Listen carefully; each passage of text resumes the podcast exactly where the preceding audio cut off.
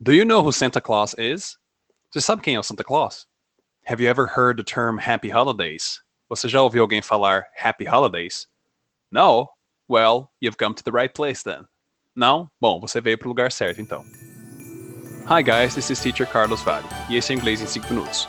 No episódio de hoje vamos falar sobre Things of the Holidays, ou coisas das festas. So, let's start with, então vamos começar com Santa Claus. Esse é o famoso bom velhinho, Chris Kringle, Saint Nicholas, ou o Papai Noel. Esse nome vem do holandês, onde é dito Sint Nicholas, para o Santo Nicholas. Foi encurtado depois para Sint Claus, e depois virou Santa Claus. Nice story, but wait, what does that have to do with? Bela história, mas peraí, o que isso tem a ver com Papai Noel? Well, did you know that Noel is French for Christmas? Bom, você sabia que Noel é Natal em francês? So Santa Claus is Father Christmas. Então Santa Claus é Papai Noel. Ou Papai Natal. Now, something that's not all that common here. Agora uma coisa que não é nada comum aqui. The story about Santa's eight reindeers. Or should I say nine? A história é sobre as oito renas do Papai Noel. Ou eu deveria dizer nove?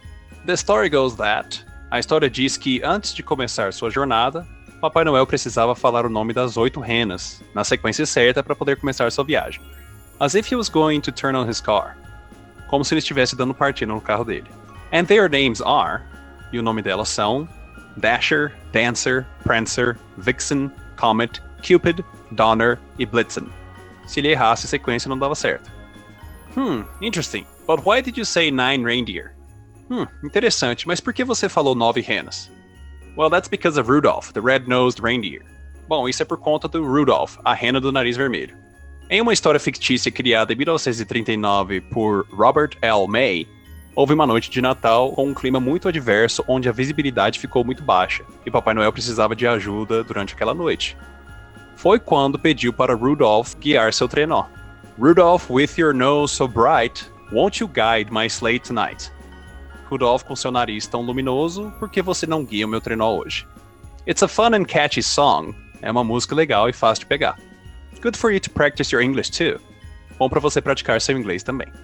As a matter of fact, all Christmas songs are like that. Na verdade, todas as músicas de Natal são assim.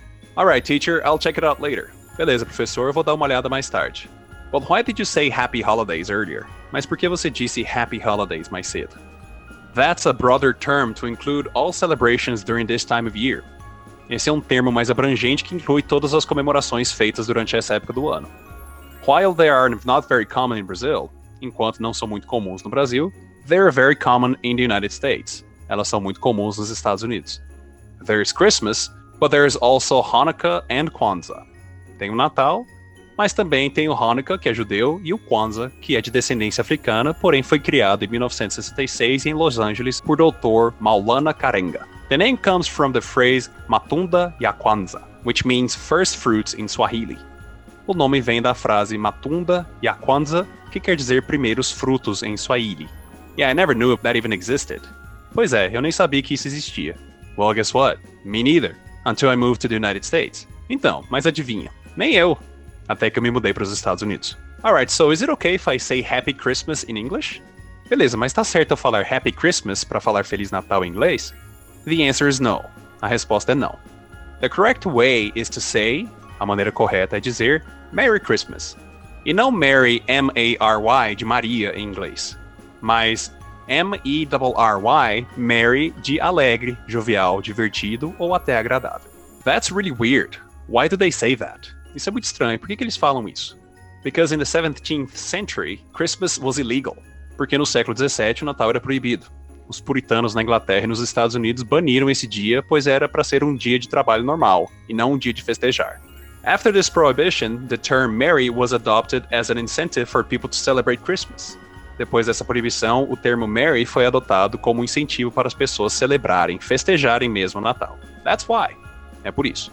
So, teacher, is Christmas in the United States different than here? Então, professor, o Natal nos Estados Unidos é diferente daqui? Yes, it is. Sim, é. Starting with the traditions. Começando com as tradições. Here we usually have Christmas supper at midnight from December 24th to December 25th. Aqui nós normalmente comemos a ceia de Natal depois da meia-noite do dia 24 para o dia 25 de dezembro. And after supper, we open the Christmas presents. E depois da ceia, nós abrimos os presentes de Natal. In the United States, they don't have Christmas supper.